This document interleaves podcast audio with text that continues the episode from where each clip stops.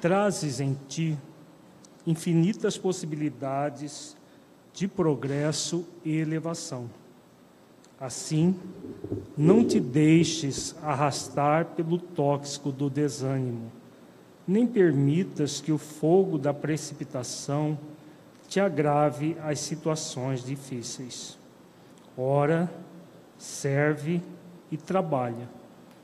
Ergue-te do, do, do, ergue do torpor que te anestesia a alma e faze algo em teu favor. Uma prece, uma página de ideias libertadoras, um gesto de amor podem, ainda hoje, modificar o panorama sombrio em que te debates, descerrando o cenário de luz em que podes viver. Vamos elevar os nossos pensamentos a Jesus rogar a Ele que nos abençoe a todos nesta noite de reflexão. Mestre, amigo, ampara-nos, Senhor. Nestes momentos que aqui nos encontramos, reunidos em Seu nome, para refletirmos acerca da doutrina espírita e a importância dela em nossas vidas, para bem compreendermos os rumos que devemos seguir para que o nosso plano existencial seja efetivado na terra. Ampara-nos a todos, Senhor, para que possamos prosseguir conscientes de que todo esforço que fazemos em direção ao bem nos felicita, nos felicita a alma ser conosco, hoje e sempre. Gratos por tudo.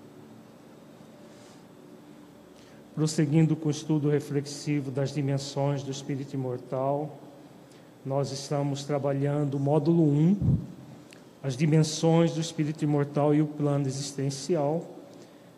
Na noite de hoje, nós desenvolveremos o tema Exemplos de complicações do plano existencial nós estudaremos mais um caso de uma pessoa que, em vez de cumprir o, o, o plano existencial, fez todo um movimento de descumprimento do plano. O objetivo desse trabalho é de refletir sobre as complicações que podemos produzir que impedem a realização do plano existencial. Antes vamos meditar sobre o plano existencial, o significado dele. Feche os olhos, entre em contato com você mesmo em essência, buscando sentir-se um espírito imortal, filho de Deus, aprendiz da vida. Como você tem realizado o seu plano existencial?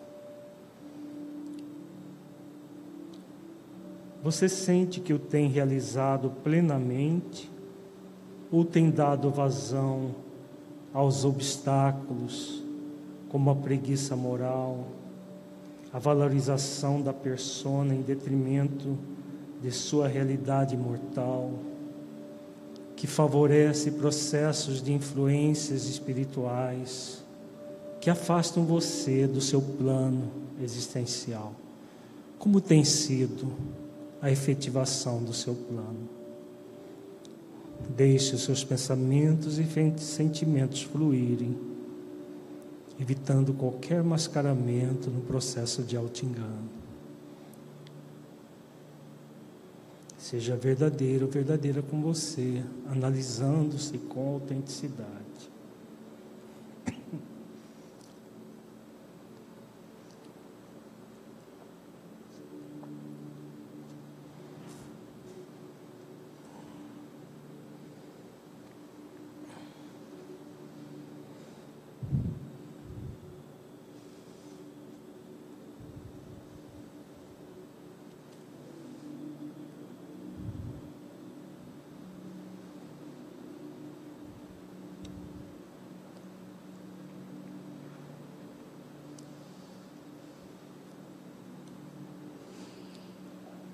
Gradualmente vamos voltando ao estado de vigília para as nossas, a nossa reflexão doutrinária. Nós continuaremos na noite de hoje com as nossas reflexões sobre os exemplos de complicações que impedem a realização do plano existencial, com o livro Ação e Reação do Espírito André Luiz, capítulo 14, Resgate Interrompido.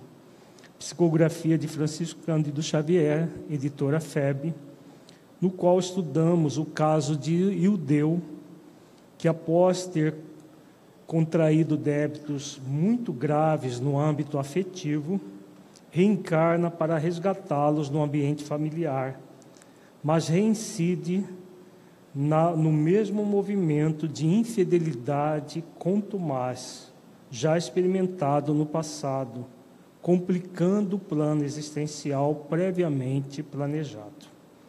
No nosso encontro passado, nós vimos o caso da Marina, do mesmo livro, cujo é, plano existencial foi totalmente modificado por ela mesma, quando, em vez de assumir a renúncia que era o seu propósito existencial, a renúncia em favor da, do cumprimento do seu programa, do seu propósito de auxiliar a sua irmã, ela simplesmente faz um movimento de trair a irmã, roubando-lhe o noivo, levando a irmã ao suicídio pelo abandono e depois recebe a mesma irmã como filha num processo expiatório.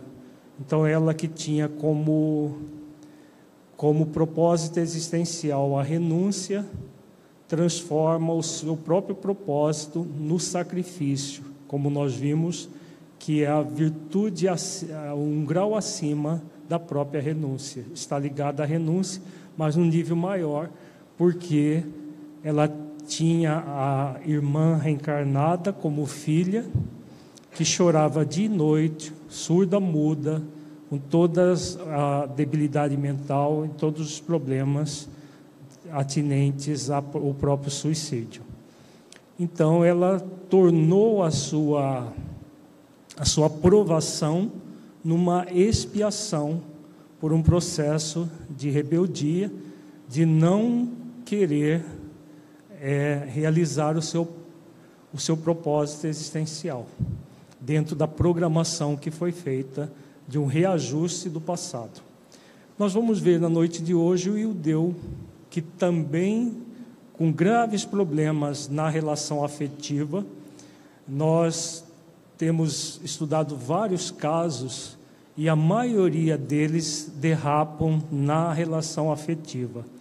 A relação afetiva 2 em que as pessoas acabam por valorizar a persona em detrimento do espírito imortal que somos. Vamos ver o caso do, do Iudeu, que isso também aconteceu. Acompanhando o assistente, passamos a cooperar na reharmonização de pequena família domiciliada em subúrbio da populosa capital. Aqui André Luiz está relatando as, as excursões que ele fazia com Silas, que é, no nosso encontro passado nós falamos sobre o Silas. O Silas é um dos diretores da Mansão Paz, uma espécie de pronto-socorro, de atendimento de espíritos bastante fragilizados, bastante é, torturados pelas próprias ações que são resgatados das regiões inferiores do planeta e muitas vezes levados para organizações como essa, que é a Mansão Paz. E o Silas é, é um dos diretores dessa mansão, juntamente com seu pai, que foi seu pai na encarnação eminentemente anterior. E eles fazem excursões de atendimento dos tutelados da mansão ou seja, os espíritos que reencarnaram a partir da mansão que foi feita toda a programação na própria Mansão Paz, com a ajuda dos benfeitores espirituais, e eles reencarnam. Uma das tuteladas era a, o espírito, a pessoa, a Marcela, não essa dali, mas essa a, da história do, do Ação e Reação, que era uma da, tutelada da mansão, juntamente com o Ildeu, que faliu. E eles estavam, é, essas visitas são regulares. É aquilo que nós vimos no nosso encontro passado, que a única certeza que nós podemos ter na realização do plano existencial é que nunca faltará assistência dos benfeitores espirituais.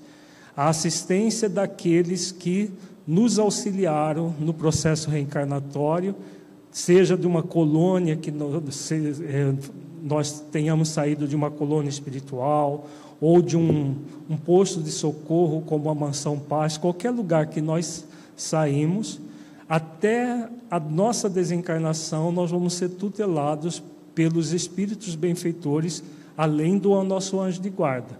Então, nós estamos vendo aqui o, o Silas em, em visita, juntamente com André Luiz, para essa, esse trabalho junto ao aqueles que eles tutelam.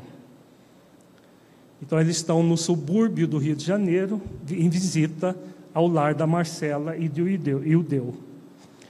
Ildeu, o chefe da casa, homem que mal atingira a madureza física, pouco além dos 35 anos de idade, encontrara em Marcela a esposa abnegada e mãe dos seus três filhinhos, Roberto, Sônia e Márcia. Entretanto, seduzido pelos encantos da jovem Mara, moça leviana e inconsequente, tudo fazia para que a esposa o abandonasse.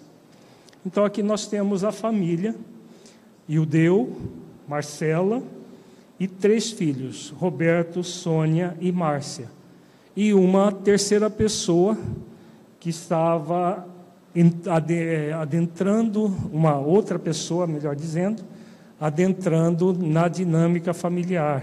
Né? A, no caso, a Mara, que se interpôs entre Ildeu e Marcela, que tinham um compromisso em comum, e essa moça acabou adentrando na estrutura familiar e nós vamos ver a complicação que tudo isso resultou.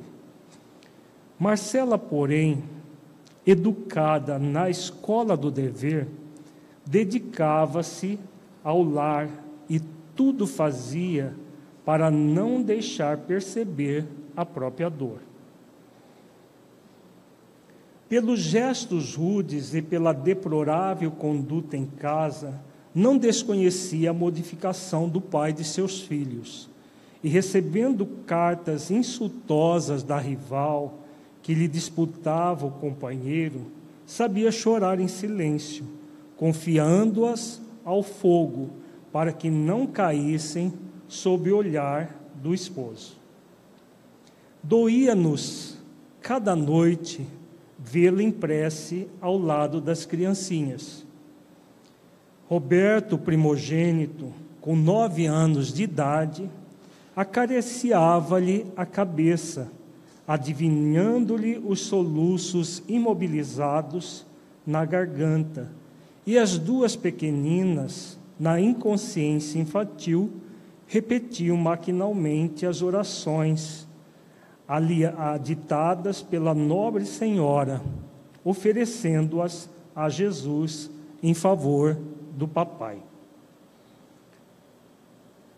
Em atormentada vigília, até noite alta, agoniava-se-lhe o espírito, observando Ildeu, Estroina, alcançando o lar, tresandando a licores alcoólicos, exibindo os sinais de aventuras inconfessáveis.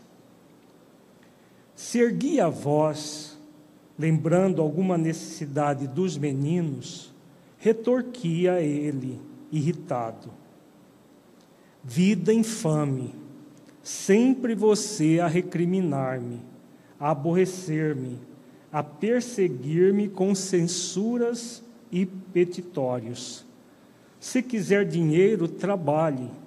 Se eu soubesse que o casamento seria isso, ter, teria preferido estourar os miolos a assinar um contrato que me escraviza a existência inteira. Então, nós estamos vendo aí o cenário criado pela, por essa, esse movimento infiel do judeu. O lar se tornou insuportável para ele a partir da, do, do processo em que ele se encantou com a Mara, a moça que se interpôs na família. E as questões fortuitas da família, ele estava vendo como um processo de estorvo na sua vida, de é, motivação até a um possível suicídio. É muito importante entender esse primeiro, esse parágrafo aqui para entendermos o, o desenrolar da história. Quando ele fala em estourar os miolos, é, ele, na verdade, ele não está, está aqui apenas blefando e nós vamos entender melhor daqui a pouco o processo. E gritando intemperante, mostravam-nos a tela das suas recordações em que Mara, a jovem sedutora, lhe surgia à mente como sendo a mulher ideal. Cotejava com a esmaecida figura da esposa, que as dificuldades acabrunhavam, governando, governado pela imagem da outra, entregava-se a chocantes excitações, ansiando fugir do lar. Então, a comparação que ele fazia entre a Mara, provavelmente uma moça jovem, e a esposa, que já depois dos seus trinta e poucos anos, com as dificuldades do lar, com certeza já não tinha a mesma beleza do, da juventude, já não tinha as mesmas características que ele ansiava por gozar. Marcela, em pranto, suplicava-lhe a tolerância e serenidade, acentuando que não desdenhava o serviço. Despendia o tempo de que dispunha na cooperação mal remunerada em favor da lavanderia modesta, contudo, os afazeres domésticos não lhe permitiam fazer mais. Hipócrita, berrava o marido que a cólera transtornava. E eu? Que pretende você de mim? Posso acaso fazer mais? Sou um homem dependurado em lojas e armazéns. Devo a todos, por sua causa, simplesmente em razão do seu desperdício. Não sei até quando poderei aturá-la. Não será mais aconselhável regresse você a terra que teve a infelicidade de vê-la nascer? Seus pais estão vivos. A pobre criatura, em lágrimas, emudecia, mas sendo a voz dele estentórica, quase sempre o pequeno Roberto acordava e acorria em socorro da mãezinha, enlaçando-a estremunhado. E, do, e o Deu avançava sobre o miúdo interventor a sopapos, clamando com insofreável revolta. Saia daqui, saia daqui. E qual se o Petis lhe não fora filho, mas adversário, confesso, acrescentava, cerrando os punhos: Tenho gana de matá-lo, matá-lo todas as noites essa, esta mesma pantomina, bandido, palhaço. Isso ele está falando para o próprio filho de nove anos. E o menino agarrado ao colo materno, sofria pancadas até recolher-se de novo ao leito em pranto convulsivo. Entretanto, se as filhinhas choramingassem, eis que o genitor se desfazia em ternura, ainda mesmo quando plenamente embriagado, proferindo bondoso: Minhas filhas, minhas pobres filhas, que será de vocês no futuro? É por vocês que ainda me encontro aqui, tolerando a cruz desta casa. Muito interessante essa fala, porque mesmo uma pessoa voltada ao mal sempre tem alguma coisa de bom, né? porque nós somos uma essência divina. Então, aquele manifestava carinho pelas duas filhas, mesmo quando embriagado. Já o filho mais velho, ele via como um adversário, porque na verdade era o adversário do seu passado, que ele competia a ele é, reconciliar. E não raro, ele próprio ia reacomodá-las no berço. Silas e nós entrávamos em ação, a benefício de Marcela e dos filhinhos.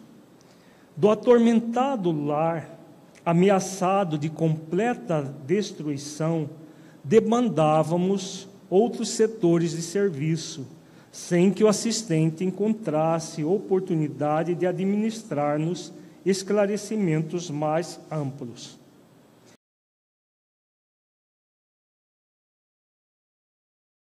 Ali aplicávamos alguns minutos em tarefas que nos falavam aos refolhos do coração.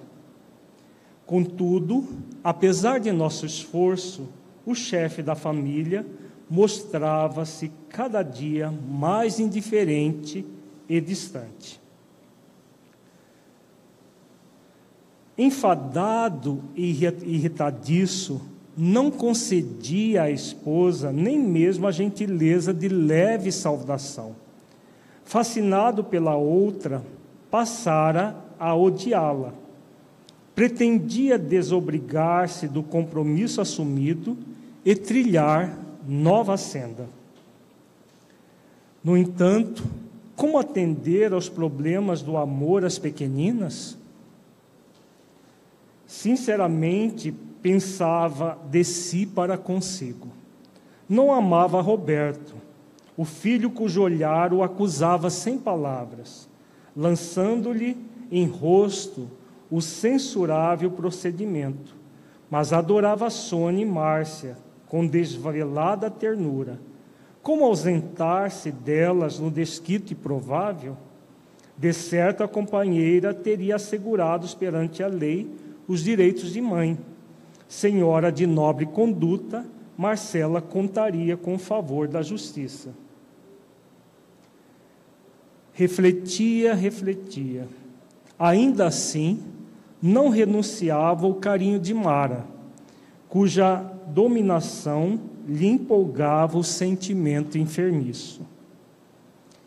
Fosse onde fosse, registrava-lhe a influência sutil a desfibrar-lhe o caráter e a dobrar-lhe a serviço de homem, que até encontrá-la for honrado e feliz.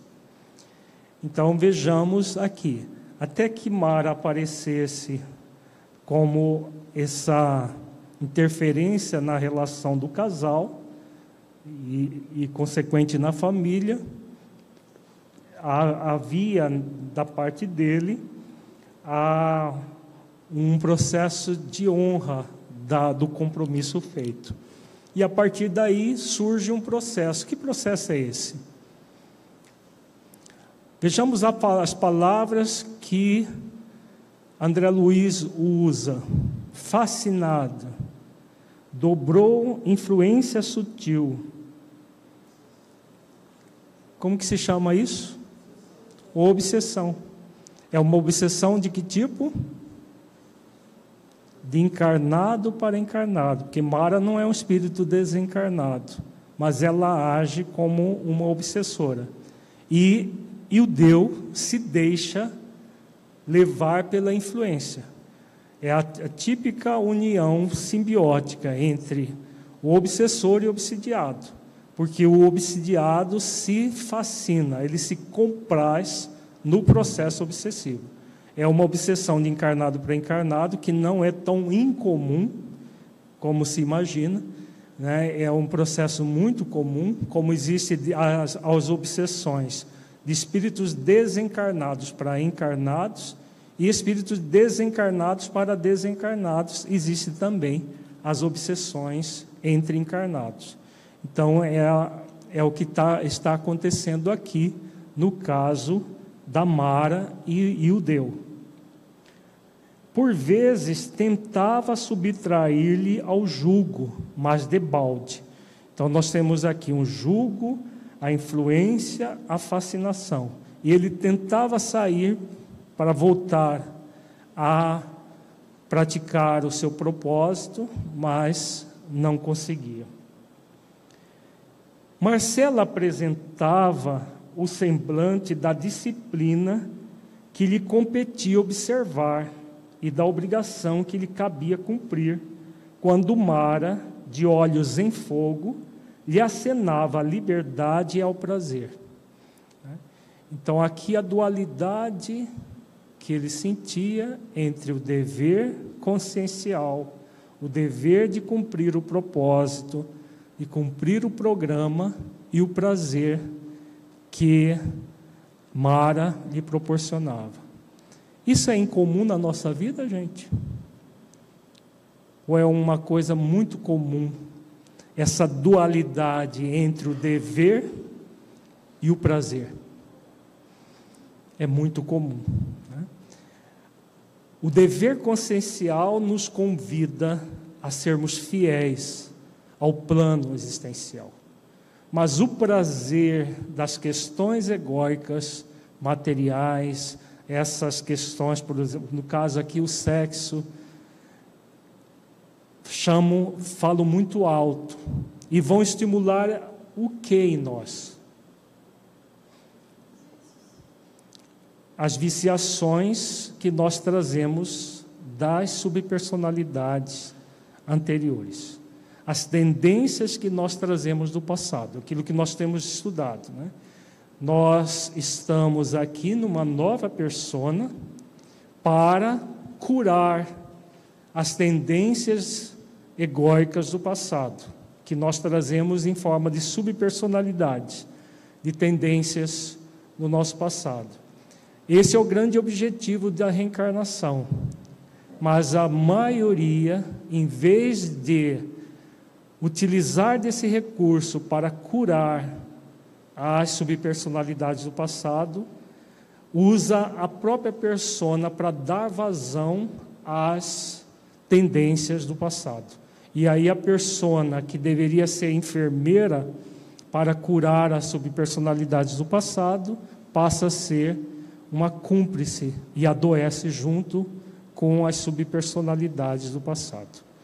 Então, só é possível curar quando nós fazemos a reflexão para viver como espíritos imortais momentaneamente no corpo e não para satisfazer o nosso ego em detrimento da nossa imortalidade.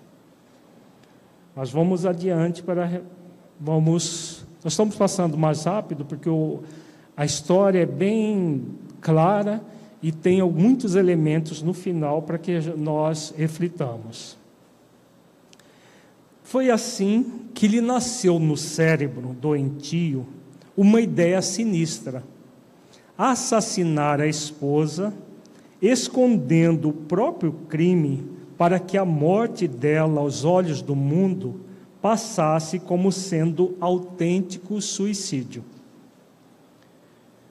Para isso, alteraria o roteiro doméstico procuraria abolir o regime de incompreensão sistemática, daria tréguas à irritação que o senhoreava e fingiria ternura para ganhar confiança. E depois de alguns dias, quando Marcela dormisse, despreocupada, desfechar-lhe-ia uma bala no coração, despistando a própria polícia. Então aqui ele começa a tramar a morte da Marcela, a assassinando com um tiro no coração. A respeito disso, o que Allan Kardec fala em A Gênese? Alguém lembra? Lembra, Mateus?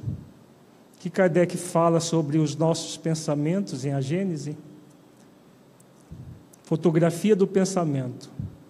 Quando nós pensamos algo, nós criamos aquilo que André Luiz também chama de formas pensamento.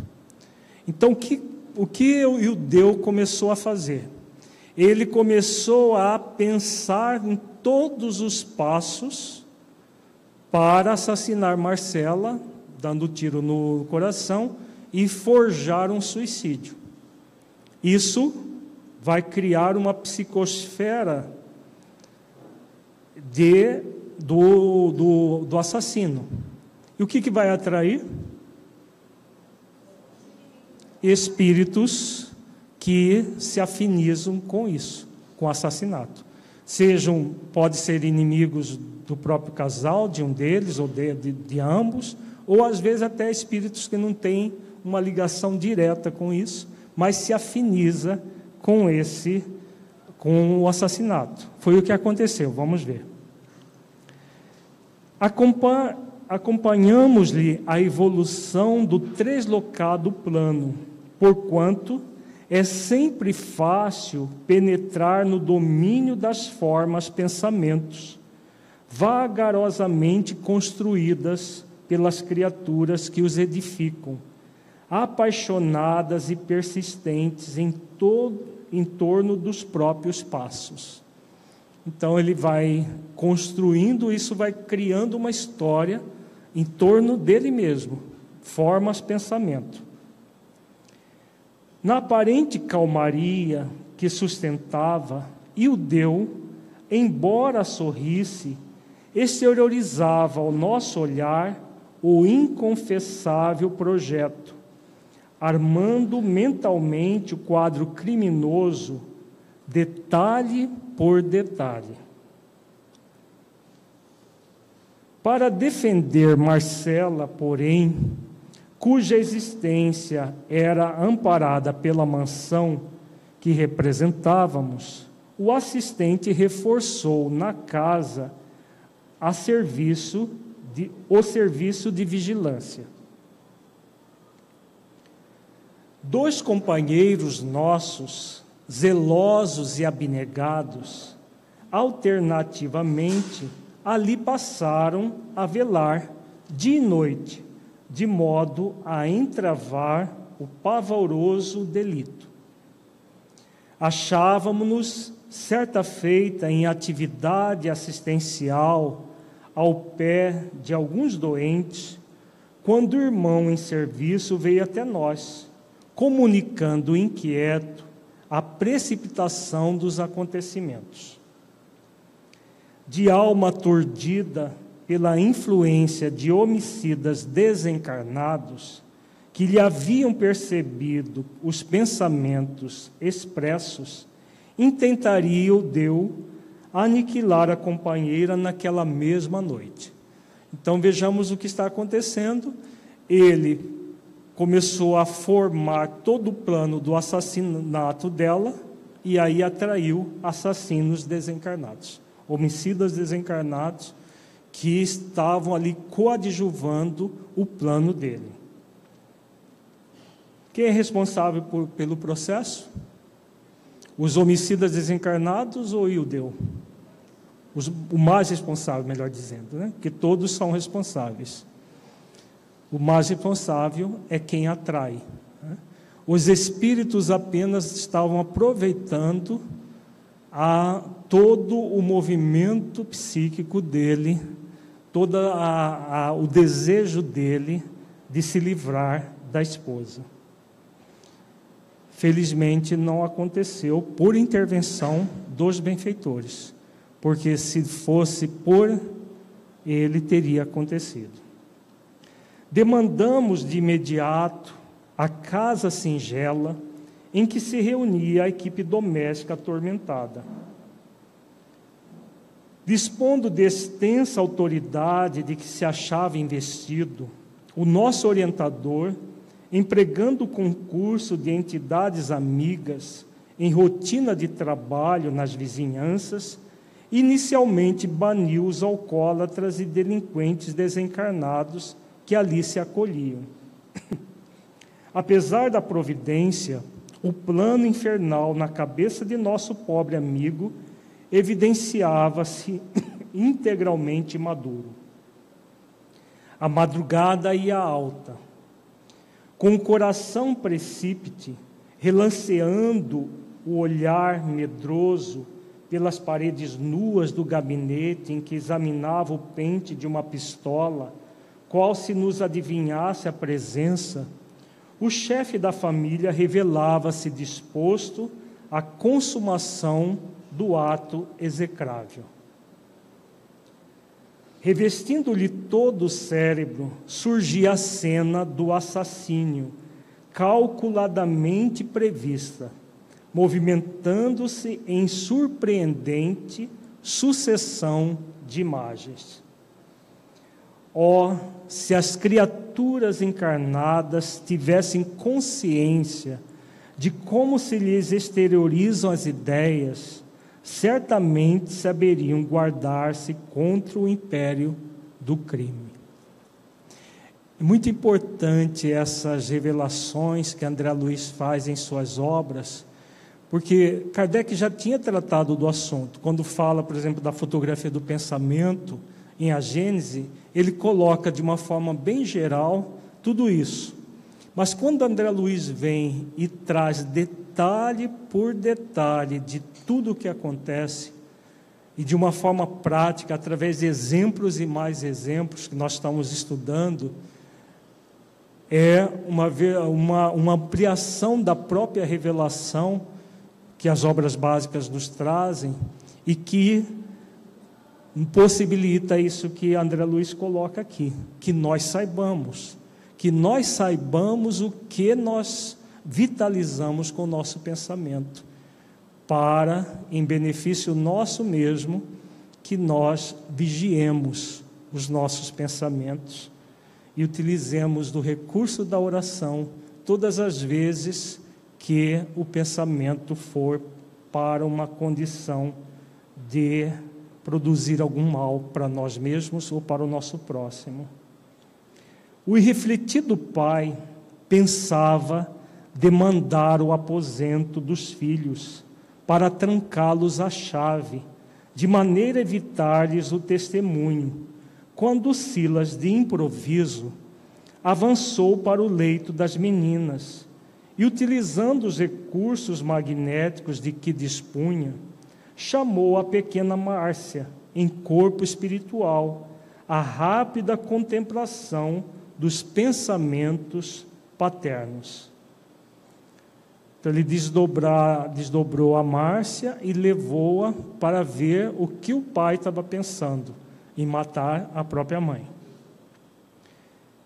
A criança, em comunhão com o um quadro terrível, experimentou tremendo choque e retornou de pronto ao veículo físico, bradando desvairada como quem se furtasse ao domínio de asfixiante pesadelo.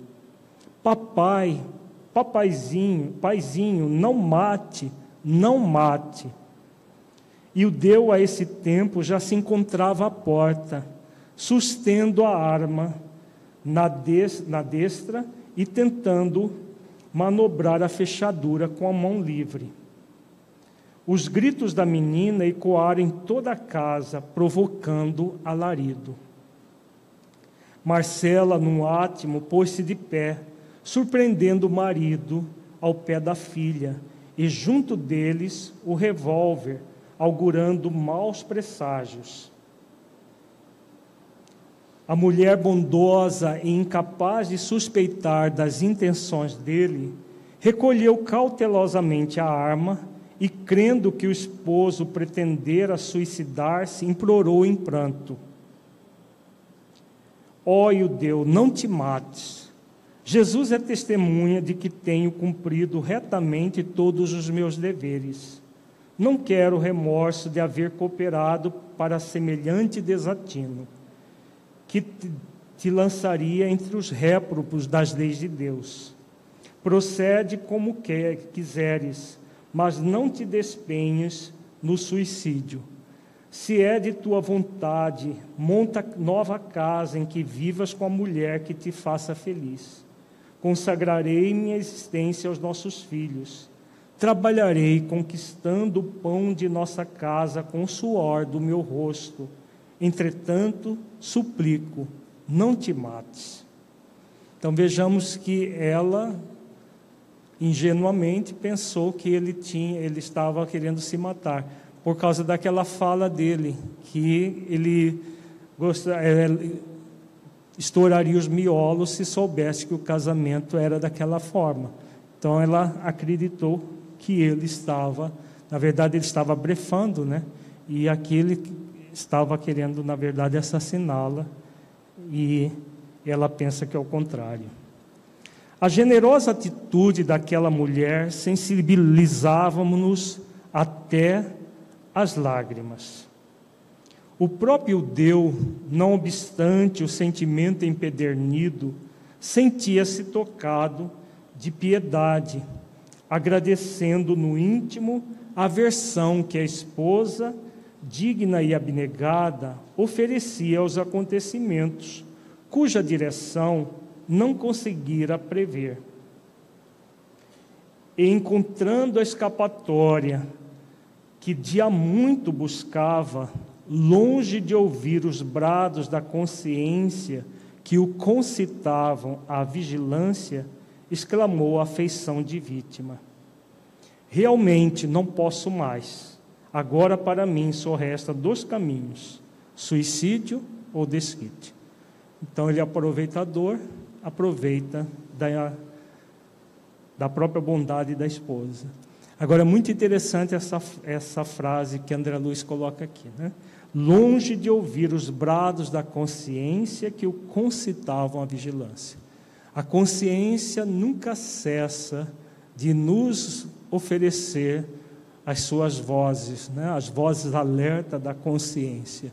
Nunca cessa. Agora, numa situação egóica, nós não ouvimos as vozes alertas da consciência. Marcela, com auxílio do assistente, descarregou o revólver, reconduziu as crianças ao sono e deitou-se, atribulada. Nos olhos tristes, lágrimas borbulhavam na sombra, enquanto orava súplice na torturada quietude do seu martírio silencioso. Ó oh, meu Deus, compadece-te de mim, pobre mulher desventurada, que fazer sozinha na luta com três crianças necessitadas? Todavia, antes que a dor pungente se lhe metamorfoseasse em desânimo destruidor, Silas aplicou-lhe passes balsamizantes, hipnotizando-a com que a fragelada senhora, em desdobramento, se colocou inquieta diante de nós. Tomando-nos a conta de mensageiros do céu, na cristalização dos hábitos em que comumente mergulham as almas encarnadas, ajoelhou-se e rogou amparo. Silas, porém, soergueu-a bondoso e explicou: Marcela, somos apenas teus irmãos. Reanima-te. Não te encontras sozinha. Deus, nosso Pai, jamais nos abandona.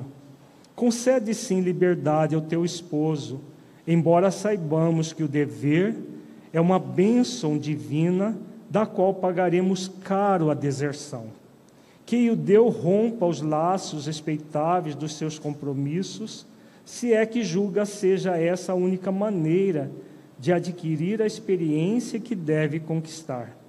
Haja, porém, o que houver, ajuda-o com tolerância e compreensão. Não lhe queiras mal algum.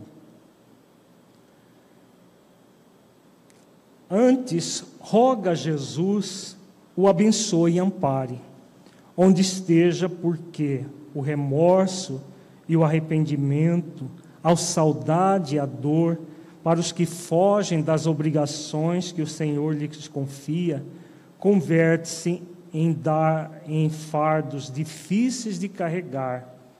Sabemos que a Ele te ligaste em sagrada aliança na empresa redentora do pretérito próximo.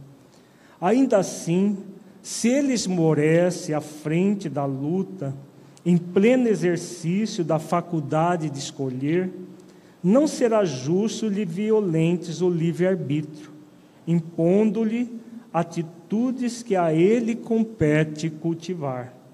E o deu ausenta-se agora dos contratos que abraçou a benefício de si mesmo e interrompe o resgate das contas que lhe são próprias. Voltará, porém, mais tarde aos débitos que ouvida, talvez mais onerado perante a lei. Não te lamentes, contudo, e segue adiante. Aqui nós temos alguns elementos muito importantes é, que têm a ver com o plano existencial. Né? Então, havia um planejamento. Estamos vendo aqui muito claro. Sabemos que a Ele te ligaste em sagrada aliança na empresa redentora do pretérito próximo. Agora, o espírito sempre será livre para fazer as escolhas que lhe aprouver. É como nós vimos desde o primeiro encontro, no início do ano. Existe um contrato espiritual. Nós estudamos a mensagem do, do mentor Honório, como ele fala aqui do contrato, né, a, a, ausência dos, dos contratos que abraçou. Existe um contrato espiritual, existe o contrato do próprio casamento na, na lei civil humana, mas o contrato maior é com a nossa própria consciência. Mas todo, toda a programação é uma programação, como nós vimos também nos encontros anteriores, é um mapa, é um roteiro. A pessoa segue o roteiro integralmente, ou ela pode pegar um atalho no meio do caminho e seguir por um, por um processo diferente daquilo que foi traçado. Só que aquilo que o, o, o Silas coloca aqui. É, tudo acontece, todo plano acontece a benefício de nós mesmos. Quando nós interrompemos o plano existencial, tanto pro, o propósito quanto o programa, o que vai acontecer? As contas vão ser, vão continuar agravadas com a nossa deserção. Ninguém deserta, né, se ausenta de um contrato feito sem graves comprometimentos perante a, a lei divina, perante a lei de responsabilidade, e vai receber de volta, por pelo mau uso do livre-arbítrio, os efeitos dessa causa. Então, é. Mas ninguém é escravo do plano existencial. Como nós, nós vimos em detalhes, nós não somos escravos dele. Ele existe para que nós nos libertemos. Mas se nós não nos dispomos à libertação, a nossa, o nosso desejo, nós atenderemos. Seja quais forem as lutas que te descerem ao coração, resigna-te e não temas. Faze dos filhinhos o apoio firme na caminhada. Todo sacrifício edificante no mundo expressa enriquecimento de nossas almas na vida eterna. Renuncia, pois, ao homem querido respeitando-lhe os caprichos do coração, e aguarda o futuro com esperança. E porque Marcela chorasse, receando por vir, Em face das contingências materiais, Silas afagou-lhe a cabeça e asseverou prestimoso: Para mãos dignas jamais faltará trabalho digno. Contemos com a proteção do Senhor e marchemos com desassombro. Enxuga o pranto e ergue-te em espírito à fonte do sumo bem. Nesse ínterim, parentes desencarnados da jovem senhora assomaram carinhosamente ao recinto, estendendo-lhe as mãos. E nosso orientador confiou-lhes Marcela, chorosa, rogando-lhes ajuda para que a víssemos restaurada. Retiramo-nos em seguida. Foi então que nossas perguntas explodiram insopitáveis. Por que Marcela, meiga e honesta, era odiada pelo esposo assim tanto? Por que a preferência de Judeu pelas filhinhas, com tanto desdém pelo primogênito? E a separação em perspectiva?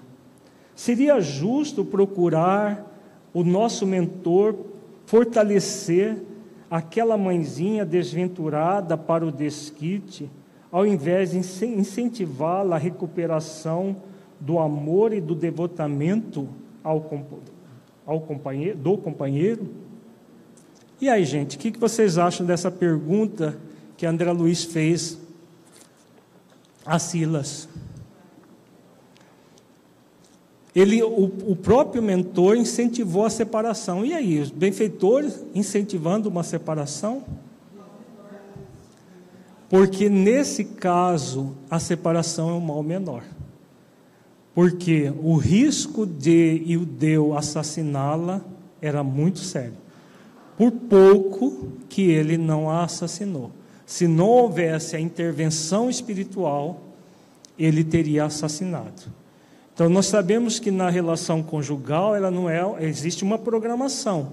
As relações conjugais que não são acidentais, no nosso próximo encontro, na semana que vem, nós trabalharemos uma relação conjugal acidental, pelo mau uso do livre-arbítrio.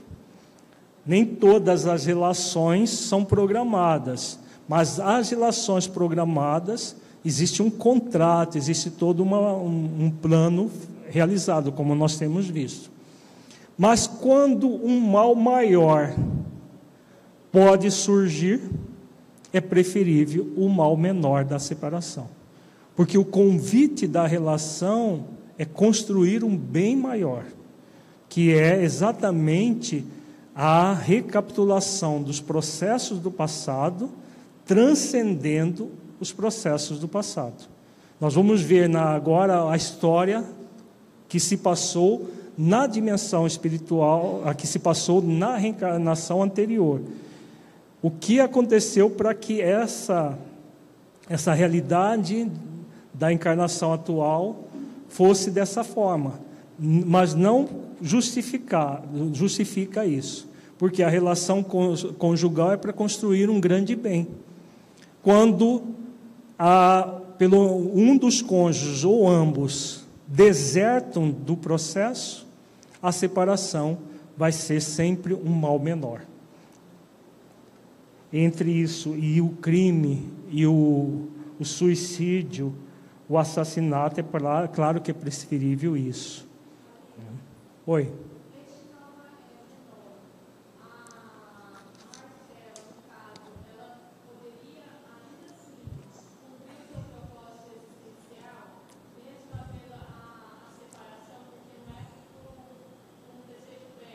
Uhum.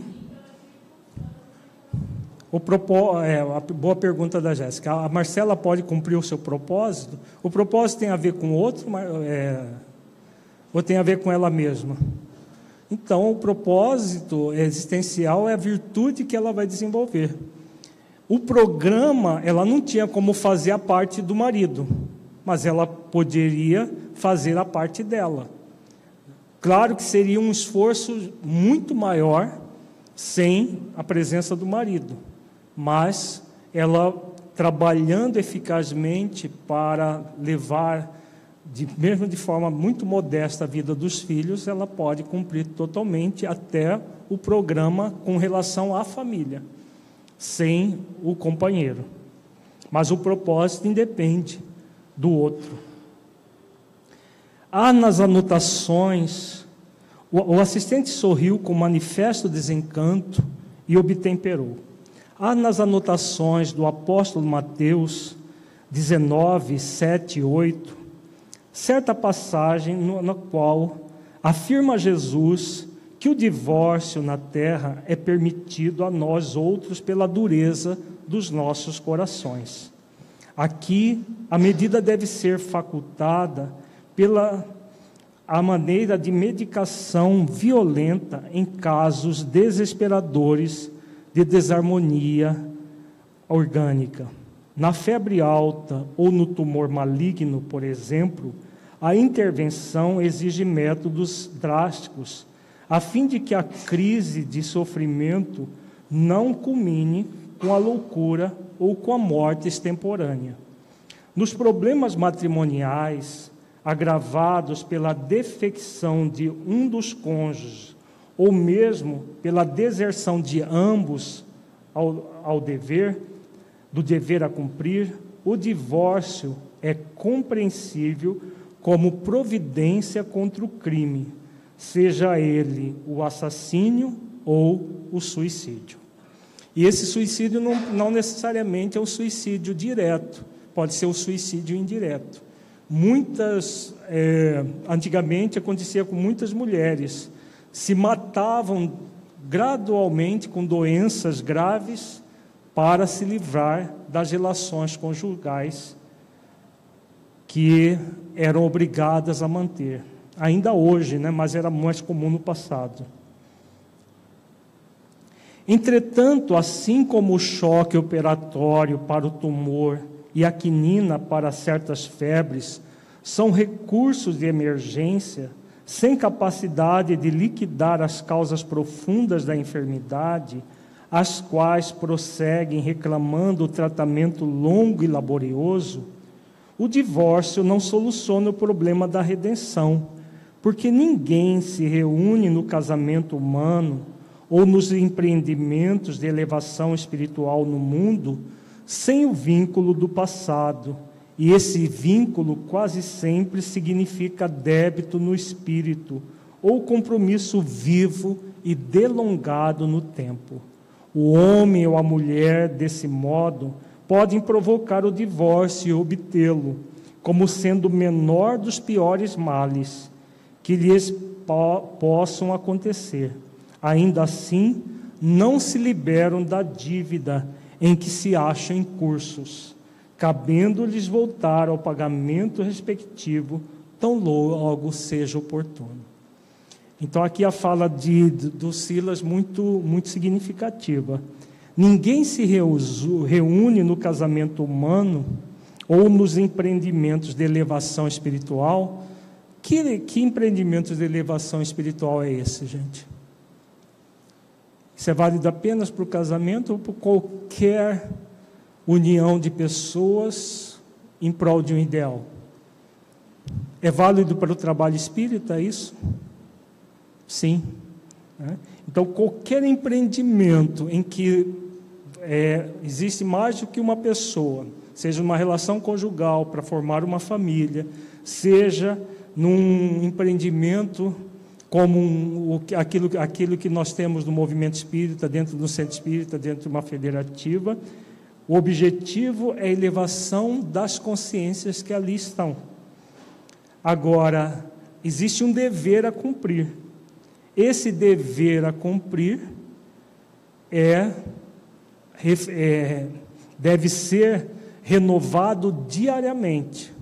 Porque, caso contrário, o que pode acontecer? Se houver os descuidos, que no caso do judeu, o que, que, ele, que aconteceu? Ele descuidou da própria relação, porque nós vimos que no início a relação deles, do casal e do, com os filhos, era, era boa. e depois com o adultério, que passou a ser uma relação é, disfuncional. Então, na, em qualquer empreendimento, nós somos convidados a diariamente cuidar daquilo que nós estamos sendo convidados a realizar. Porque, em se tratando de elevação moral, para nós que somos ainda espíritos mais voltados para a retaguarda do que para uma visão ascensional, o que significa? Se nós estamos mais para a retaguarda dos movimentos egóicos do que para uma visão mais elevada da vida. Se nós não cuidarmos diariamente, entrar no movimento de deserção é muito fácil. Deixar para. Não, na, eu vou deixar para depois. Eu vou deixar esse casamento horroroso para depois. Eu vou deixar essa atividade que é trabalhosa no movimento espírita para depois. Podemos? Sim, podemos. Mas é aquilo que está aqui. Né? Nós criamos o mal ao fazer isso. É claro que é, entre a deserção, aquilo que o Honório fala, no caso do, do, da atividade espírita, existe a deserção atormentadora e a tormentosa. A atormentadora é quando a pessoa deixa o trabalho. E a tormentosa é aquela que ele permanece no trabalho, mas fazendo mal para o trabalho. É a mesma coisa da relação conjugal, em que a pessoa permanece na relação, mas criando uma relação tóxica que no, no seminário que nós demos sobre relação conjugal é o mal maior. Cria-se um mal maior na própria relação. Isso é válido tanto no ambiente individual de uma relação conjugal, quanto de uma relação coletiva, num, numa atividade espírita, por exemplo. E porque as nossas muitas interrogações pairavam no ar, o generoso orientador prosseguiu. No caso de Judeu e Marcela, já meticulosamente estudado em nossa mansão, temos duas almas em processo de reajuste há vários séculos. Para não nos perdermos em compridas perquirições, convém lembrar tão somente algumas notas da experiência última, em que ambos, como marido e mulher, aqui mesmo no Brasil, se entregaram a difíceis experiências. Ele, depois de casado, continuou irrequieto entre a irresponsabilidade e a aventura, nas quais seduziu duas moças, filhos, filhas do mesmo lar. Primeiramente enganou uma delas, abandonando a esposa, que a lei lhe havia confiado. Então vejamos aqui o passado na encarnação imediatamente anterior, porque, como diz Silas, é são duas almas em processo de reajuste há vários séculos. Mas na existência anterior, Ildeu e Marcelo eram casados. Ele seduz uma moça, abandona a esposa e vai viver maritalmente com a segunda. Aí o que, que acontece? Vamos ver aqui o nível de comprometimento dele na encarnação passada. Passando, porém, ao convívio da segunda companheira, que patrocinava o desenvolvimento da irmãzinha menor, que os pais, à beira do túmulo, lhe haviam entregue, e o Deus não vacilou em guardar-lhe a floração juvenil para submetê-la igualmente aos seus caprichos inconfessáveis. Entrando em franca decadência moral, precipitou-as ao meretrício, em cujas correntes de sombra as pobres criaturas se viram quais andorinhas aprisionadas na lama. Abandonada a esposa, que era então a mesma companheira de agora, A sofredora mulher, incapaz de sofrer, sofrear-se no insulamento, após cinco anos de expectativa e solidão, aceitou a companhia de um homem digno e trabalhador, com quem passou maritalmente a viver. Então, vejamos o nível de egoísmo, egocentrismo, de infidelidade que o judeu cultuava, já desde a encarnação, aqui só a imediatamente anterior que nós sabemos. Então ele traiu primeiro a esposa, ficou com a segunda companheira. A companheira tinha, tinha uma irmã ainda menor de idade, muito provavelmente criança, porque passou a conviver com ele. Os pais, no leito de morte, rogaram que ele amparasse a menina, e ele esperou que a menina se tornasse moça e a seduziu. Né? E as duas acabaram indo para um prostíbulo depois que ele as abandonou. Fazendo uma, uma reflexão, será que quando o Deus se consorciar com a Mara, ele vai tratar com fidelidade a Mara? O que vocês acham? Uma vez cessada a paixão e o desejo, ele provavelmente vai buscar outra pessoa, e aí mais outra, mais outra, e vai continuar nesse processo até que ele cai em si. Né? E aí agora o que acontece?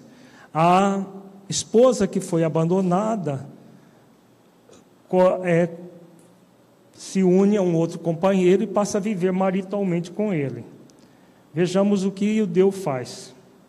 Os dias correram sobre os dias, e quando Eudeu, ainda relativamente moço, mas integralmente vencido pela intemperança e pelo deboche, regressou doente à cidade em que se havia consorciado, buscando o aconchego da esposa, cuja fidelidade carinhosa ele mesmo destruíra, não mais na ânsia de ajudá-la ou de amá-la, e sim no propósito de escravizá-la por enfermeira de seu corpo abatido, eis que a reencontra feliz junto de outro. Movido de incompreensível ciúme, de vez que renegara o lar sem motivo justo, não suporta ver a alegria da companheira, matando o eleito do coração, deixando-lhe em breve todo o grupo que, dentro em breve, todo o grupo que o deu infelicitou se reúne, inclusive ele próprio, na esfera espiritual, onde a justiça da lei sopesa os méritos e deméritos de cada um. Então, ele mata o companheiro da, da primeira esposa, simplesmente pelo ciúme de, de vê-la feliz com outro, e aí a, todos acabam desencarnando e a história prossegue nessa existência que nós acabamos de ver o desfecho. E com o amparo de abnegados benfeitores, regressam os, personagens do drama doloroso ao resgate na reencarnação, com o Iudeu à frente das responsabilidades, por ter maiores culpas. Marcela concorda em auxiliá-lo e retoma o posto antigo, ajudando na condição de esposa fiel Roberto é o companheiro assassinado que volta, do qual Eudeu é devedor da própria vida. Sônia e Márcia são as duas irmãs que ele arrojou ao vício e à delinquência, dele esperando hoje, como filhas queridas, o necessário auxílio para a reabilitação. Então, as duas meninas que ele amava, as duas filhas, eram as mulheres que ele levou para o meretrício.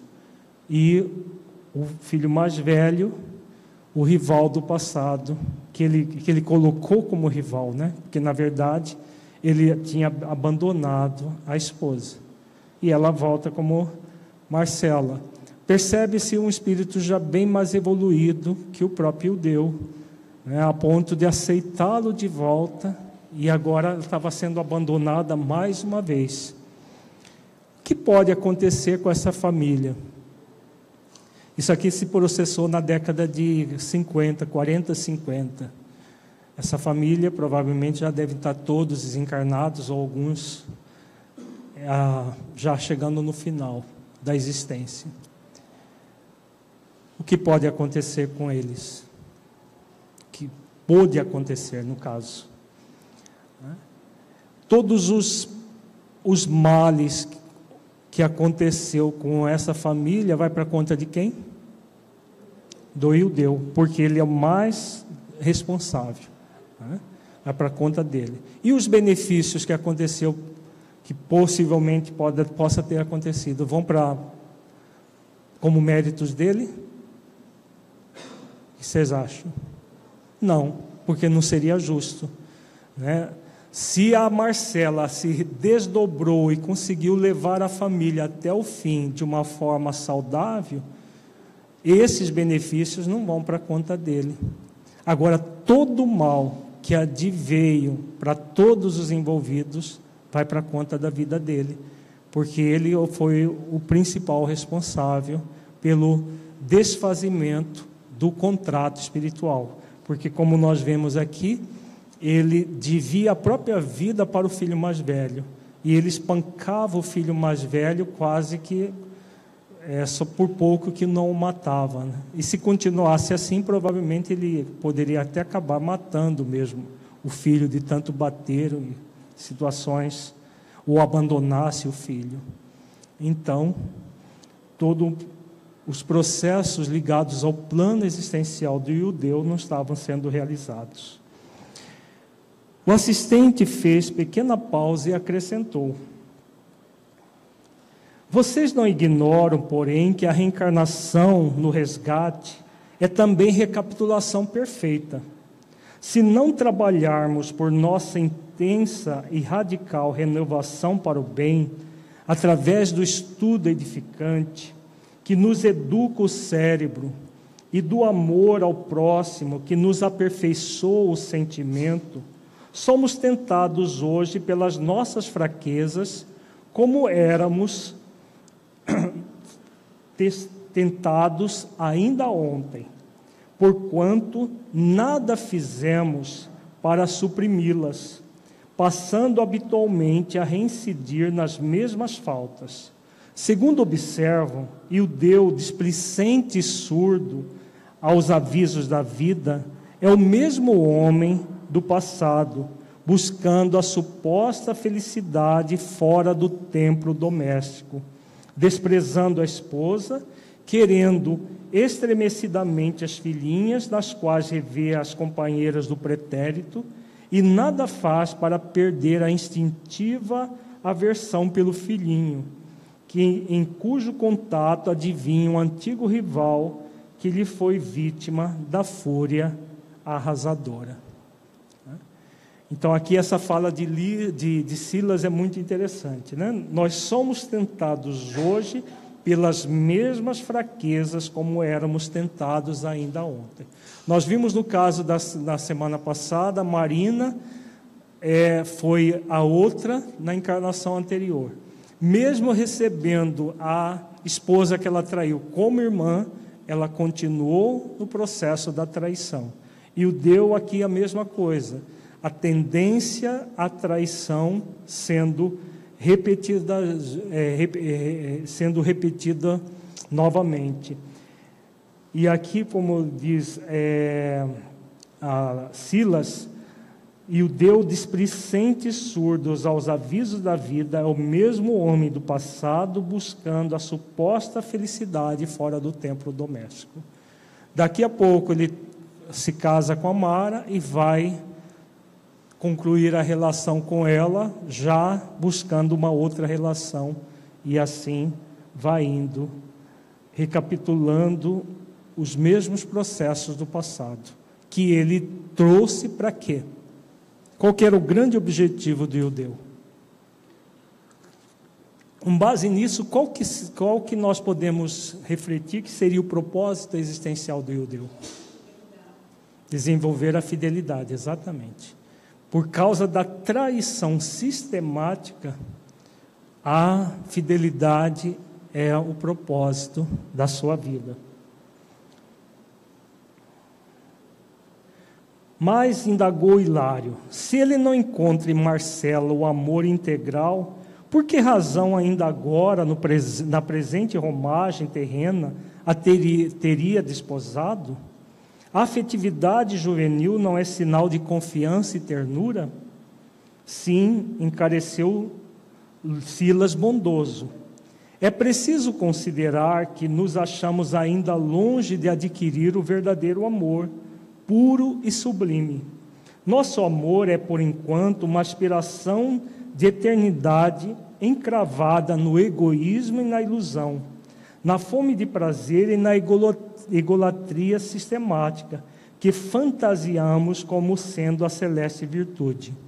Por isso mesmo, a nossa afetividade terrestre, quando na primavera dos primeiros sonhos da experiência física, pode ser um conjunto de estados mentais, consubstanciando simplesmente os nossos desejos e nossos desejos se alteram todos os dias. Então, essa comparação muito interessante, né?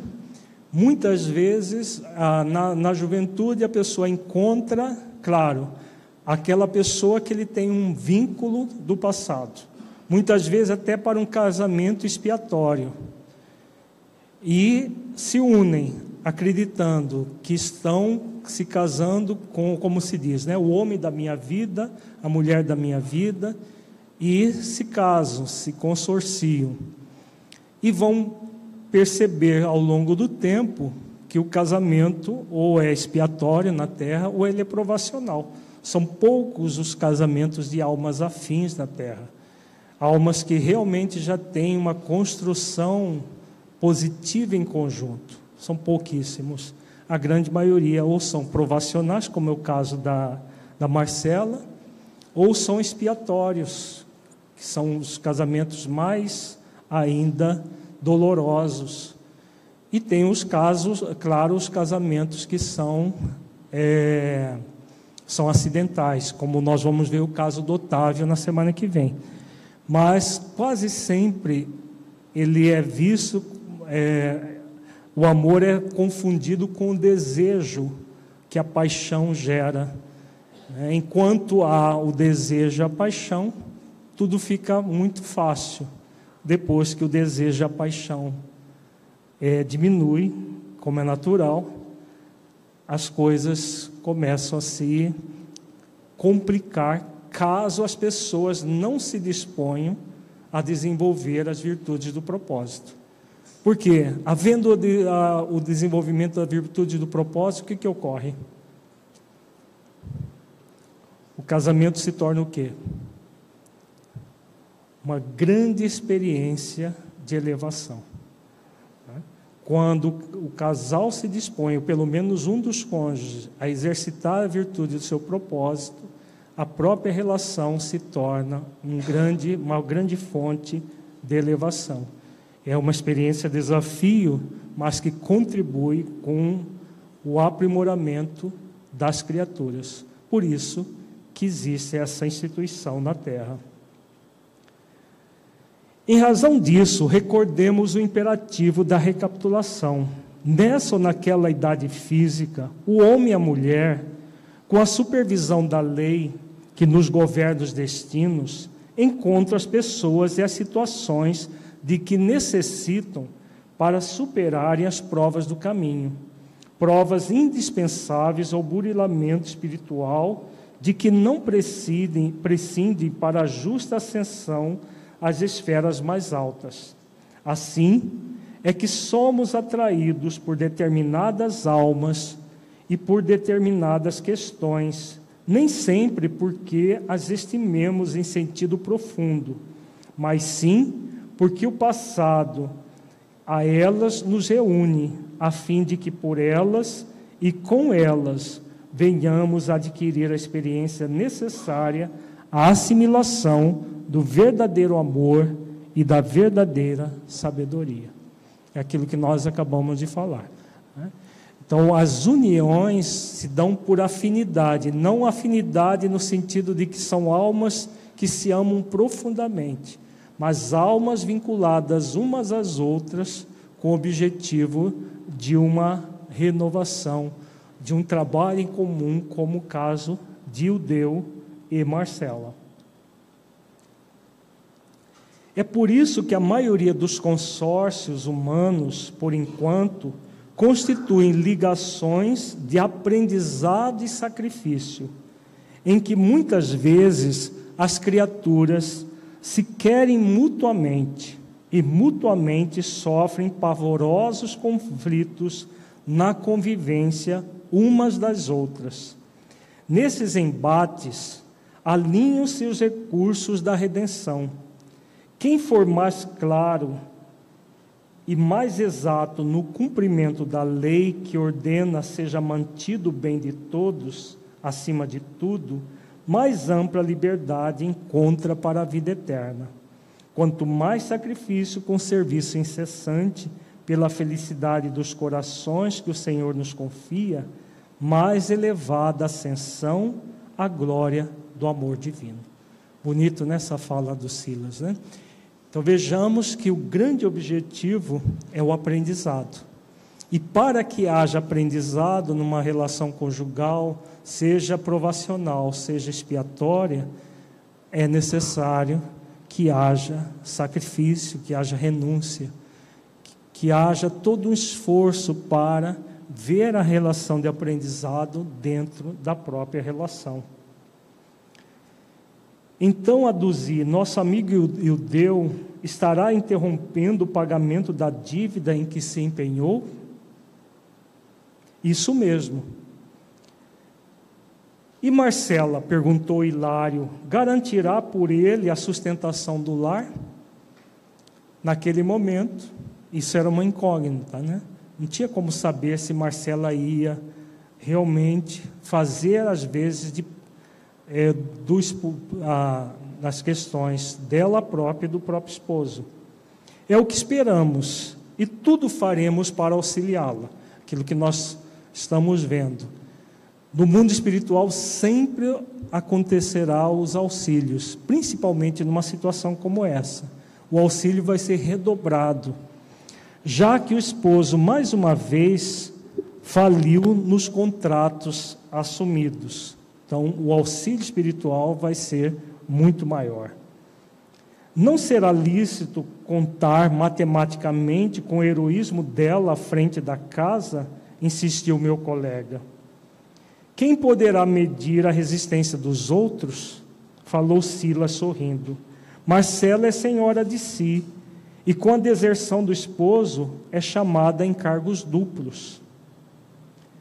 Desejamos sinceramente que ela seja forte e se sobreponha às vicissitudes da existência, mas se resvalar para delituosos desequilíbrios que lhe comprometam a estabilidade doméstica, na qual os filhos devem crescer para o bem, mais complicado e mais extenso se fará o débito de Iudeu, porquanto as falhas que ela venha cometer serão atenuadas pela, pelo injustificável abandono em que o lançou o marido quem se faz responsável por nossas quedas experimenta em si mesmo a ampliação dos próprios crimes.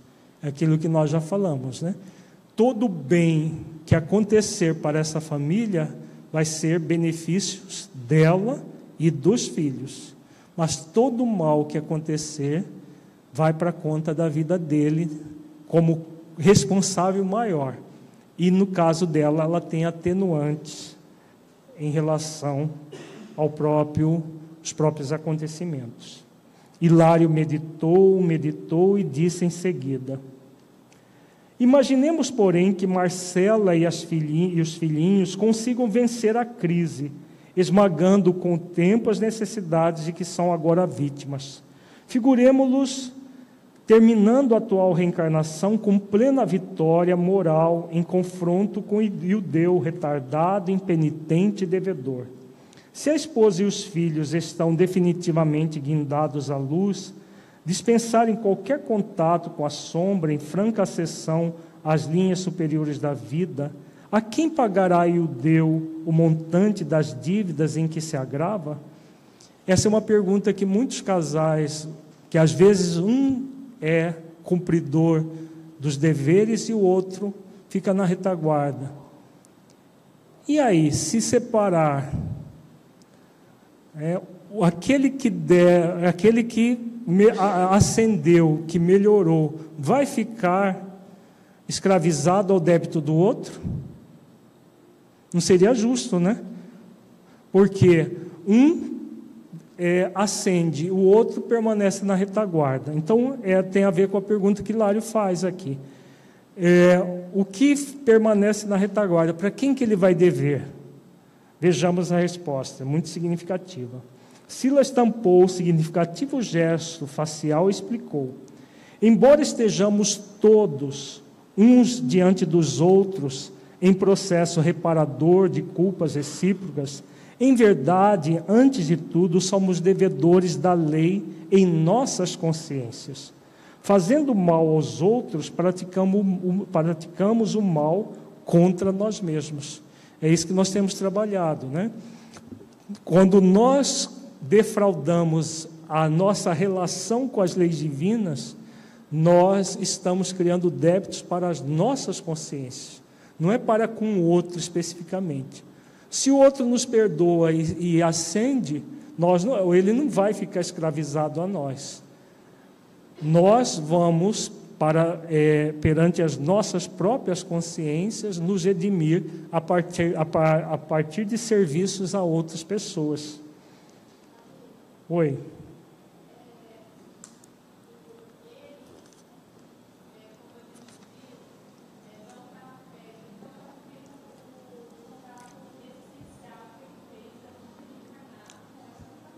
Aham.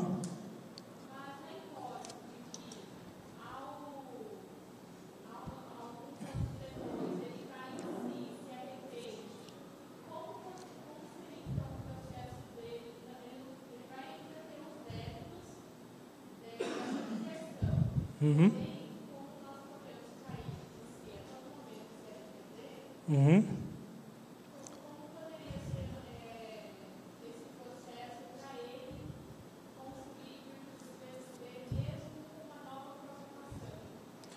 É, se a pergunta se ele, se o deu futuramente cair em si, como que vai ficar o caso dele?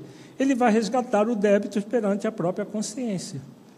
Independente de qualquer coisa, ele não tem como retomar um passado que ele já deixou para trás, seja da existência anterior, seja dessa existência.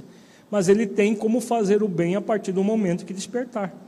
É o que acontece com todos nós. A partir do momento que nós despertamos, nós somos convidados a fazer o bem no limite das forças. Se ele passar a fazer isso, ele vai ter as atenuantes desse esforço.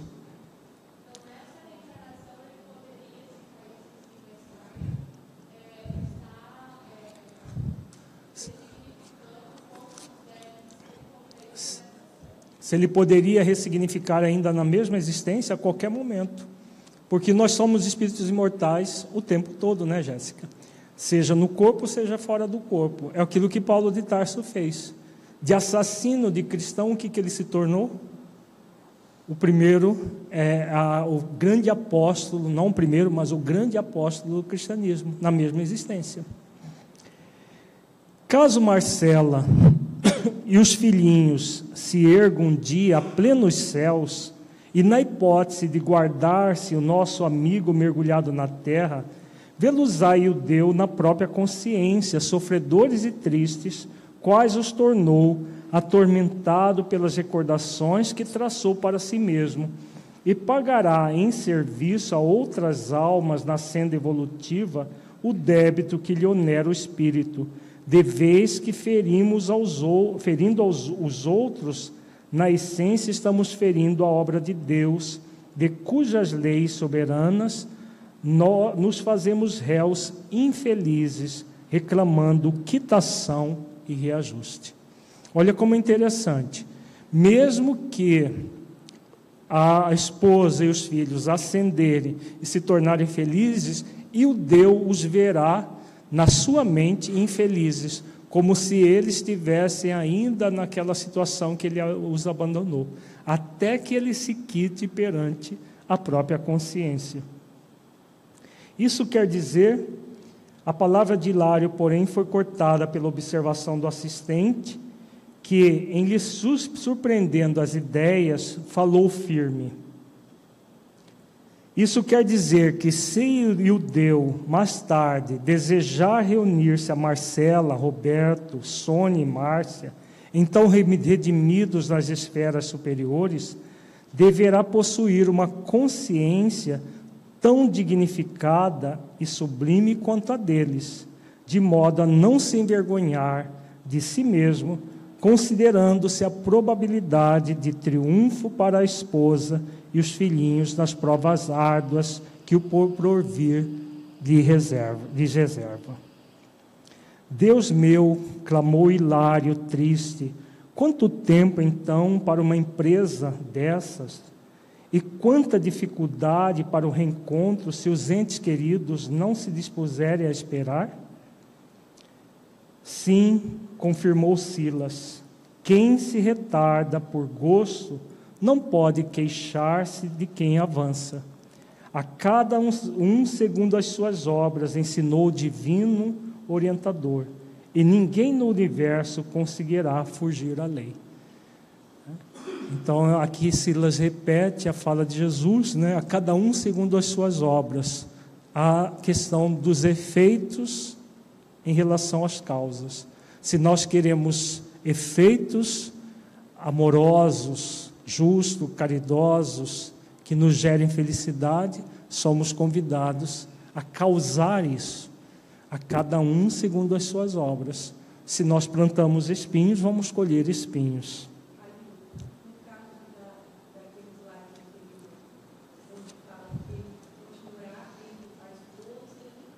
Uhum. Uhum.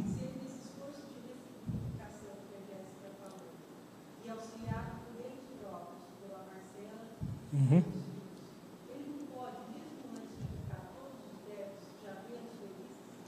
Se o, o, o judeu vai, é, pode ver os, os, a esposa e os filhos felizes antes de quitar os débitos,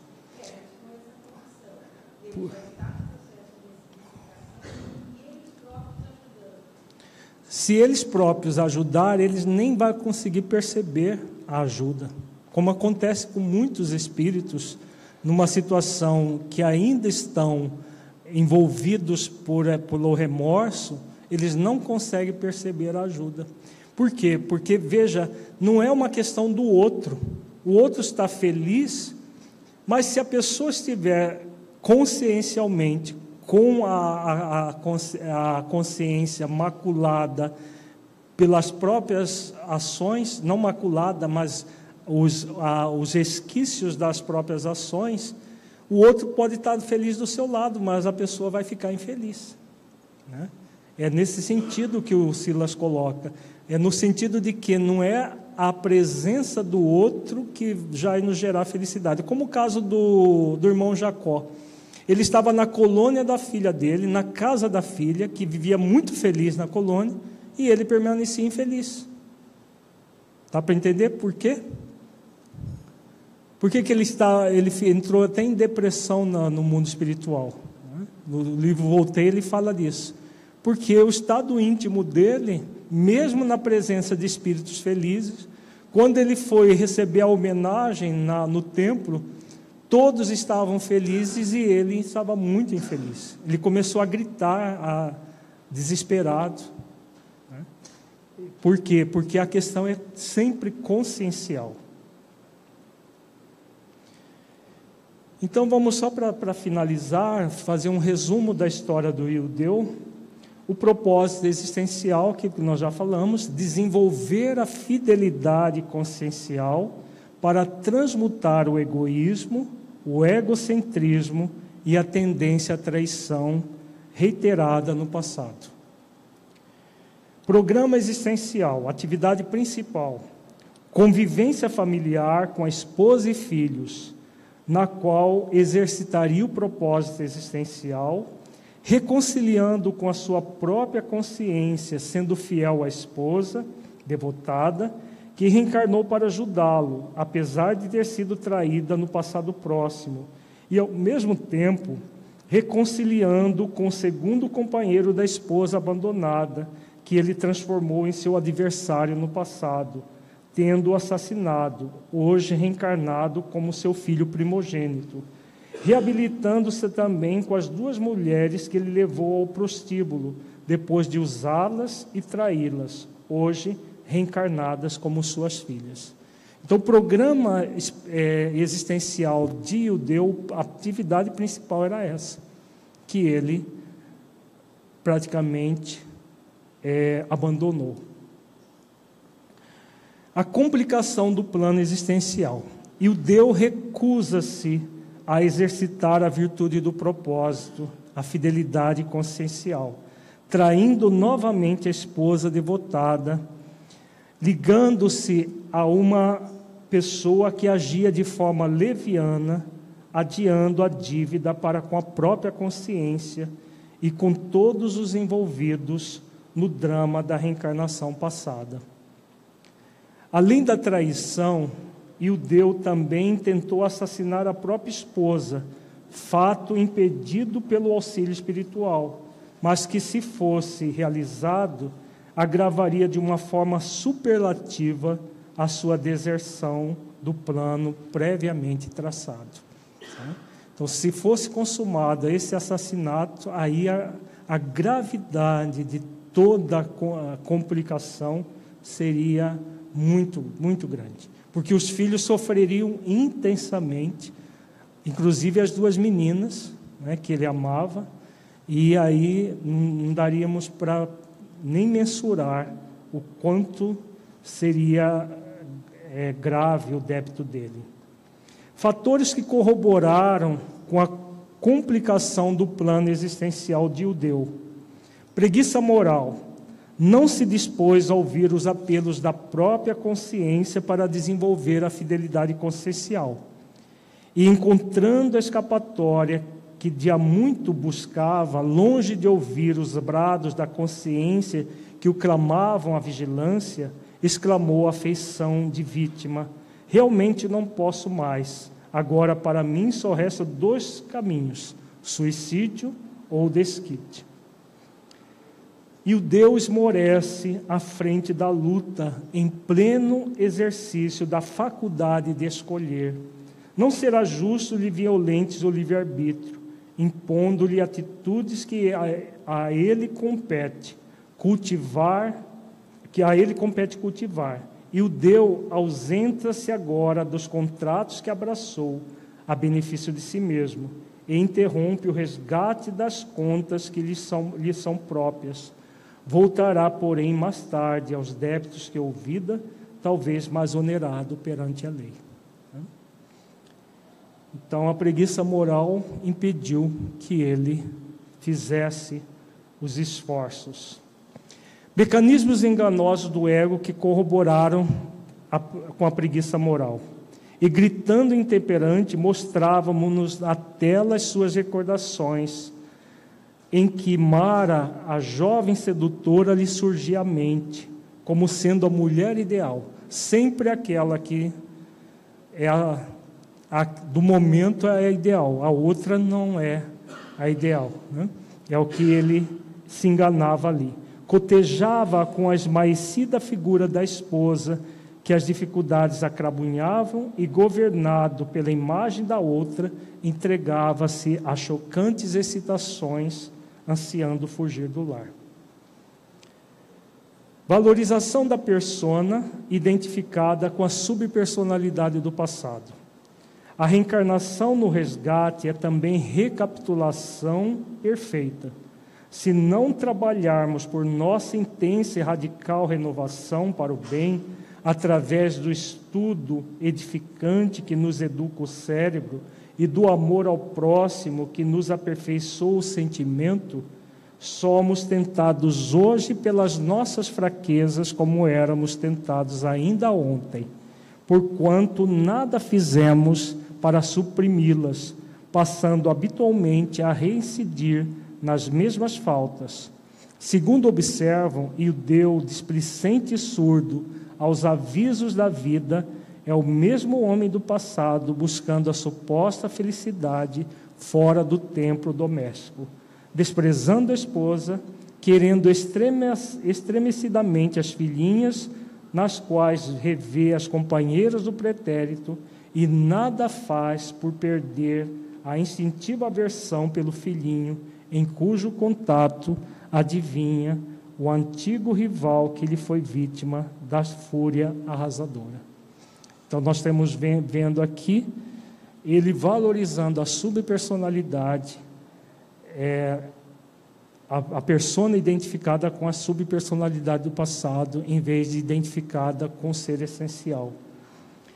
Na existência última, em que ambos, como marido e mulher, aqui mesmo no Brasil, se entregaram a difíceis experiências, ele, depois de casado, continuou irrequieto entre a irresponsabilidade e a aventura, nas quais seduziu duas moças, filhas do mesmo lar, Primeiramente enganou uma delas, abandonando a esposa que a lei lhe havia confiado, passando, porém, ao convívio da segunda companheira, que patrocinava o desenvolvimento da irmãzia menor que os pais, à beira do túmulo, lhe haviam entregue.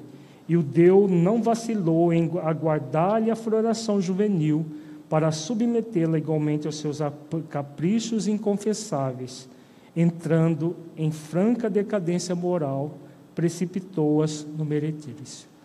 Então, aqui ele repetindo os mesmos processos do passado de abandono. Agora vejamos a interferência obsessiva, também interferindo no processo da, do, da realização do plano. Interferência obsessiva para que o Ildeu traísse os seus compromissos, agravando ainda mais o assass com o assassínio da esposa de alma aturdida pela influência dos homicidas desencarnados, que lhe haviam percebido os pensamentos expressos, intentaria o Deus aniquilar a companheira naquela mesma noite. Dispondo da extensa autoridade de que se achava investido, o nosso orientador, empregando o concurso de entidades amigas em rotina de trabalho nas vizinhanças, inicialmente baniu os alcoólatras e delinquentes desencarnados que ali se acolhiam. E a interferência obsessiva de encarnado para encarnado fica muito clara aqui. Ó. Ainda assim, não renunciava ao carinho de Mara, cuja dominação lhe empolgava o sentimento enfermiço. Fosse onde fosse, registrava-lhe a influência sutil, a desfibrar-lhe o caráter e a dobrar-se a serviço de homem que até encontrá-la fora honrado e feliz. Por vezes tentava subtrair-se-lhe ao jugo, mas debalde. Marcela apresentava o semblante da disciplina que lhe competia observar e da obrigação que lhe cabia cumprir, quando Mara, de olhos em fogo, lhe acenava à liberdade e ao prazer. Enfadado e irritadiço, não concedia à esposa nem mesmo a gentileza de leve saudação. Fascinado pela outra, passara a odiá-la. Pretendia desobrigar-se do compromisso assumido e trilhar nova senda. Então, todas as, as características de um processo obsessivo, no caso de encarnado para encarnado. Para concluir, vamos só fazer aqui esse resumo com o gráfico para facilitar a nossa compreensão. A prova de fidelidade de Eudeu. O objetivo da encarnação é viver como espírito imortal, transitoriamente encarnado, valorizando o essencial e não a persona. E o que Eudeu fez? Em vez de valorizar o ser essencial, nós estamos vendo aqui no centro do círculo o espírito imortal em sua essência. É no ser essencial que ficou localizado as leis divinas e as virtudes. Então ele ignorou as leis, ignorou os apelos da consciência e não se dispôs a desenvolver as virtudes, especialmente a virtude da fidelidade, que é a virtude do seu propósito. Na persona atual, em vez de agir como enfermeira das subpersonalidades do passado, ele é, tornou a, a persona de hoje cúmplice das subpersonalidades do passado. Então, a persona atual tem como objetivo auxiliar o ser essencial no desenvolvimento das virtudes. E o judeu não se dispôs a fazer isso. Ele deu vazão às tendências que trazia no, no passado, sub, na subpersonalidade que emerge no passado, no qual traiu a esposa a segunda companheira, os pais dela e a irmã menor. Manifesta-se pela tendência a trair novamente. Então, a grande tentação de judeu durante a existência inteira vai ser a traição. E o grande esforço, a vida inteira, vai ser exercitar a virtude do propósito, que é, no caso dele, a fidelidade à própria consciência, a fidelidade ao, com respeito ao outro. É, então, os fatores que levaram judeu a trair, essa ideia de que nós usufruímos direitos sem praticar os deveres. Então, ele tinha o direito de abandonar e buscar sempre o prazer dele em detrimento do outro. A pergunta: como devem ser os esforços para que o plano existencial seja cumprido, especialmente o propósito? aquilo que nós falamos, esforços diários, cuidados diários, quantos é, é, exercícios forem necessários diariamente. Virtude do propósito não é algo que se exercita de vez em quando, é diariamente. Para conseguir êxito, só há esse caminho. E quais as reflexões que podemos tirar da história de vida de Judeu? É essa né, que nós já refletimos, que todos nós somos convidados a fazer esforços. Qualquer movimento de descuido da nossa parte pode gerar todo um processo de comprometimento do nosso plano existencial. Alguma pergunta, gente? Nosso tempo acabou. Ando uma. Vamos fazer a nossa avaliação final, então. Feche os olhos, entre em contato com você mesmo em essência, buscando sentir o conteúdo estudado neste encontro. Do conteúdo que você entendeu que se aplique à sua vida.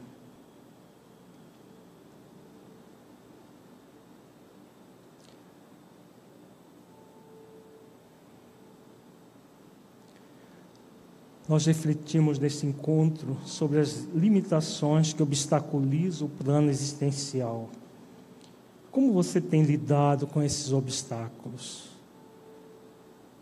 Você tem feito esforços para superar as suas tendências inferiores, a preguiça moral? Tem feito esforços para libertar-se de processos de influências espirituais? Como tem sido a sua vida?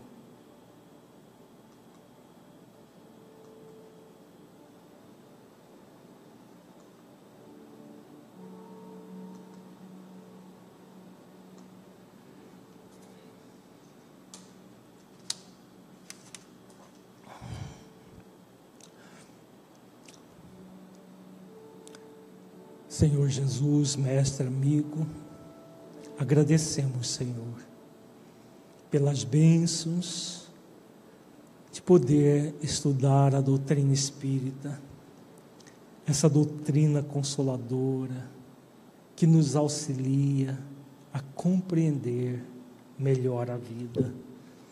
Ampara-nos para que possamos colocar em prática aquilo que temos aprendido que as nossas existências sejam repletas de reflexões, para que nós realizemos o nosso plano existencial com amor, com carinho e possamos colher os frutos dessa desse cultivo. Se conosco hoje e sempre, Senhor. Gratos por tudo. Uma boa noite a todos. No sábado nós temos aqui ah, o seminário sobre liderança espírita cristã. Todos estão convidados a participar.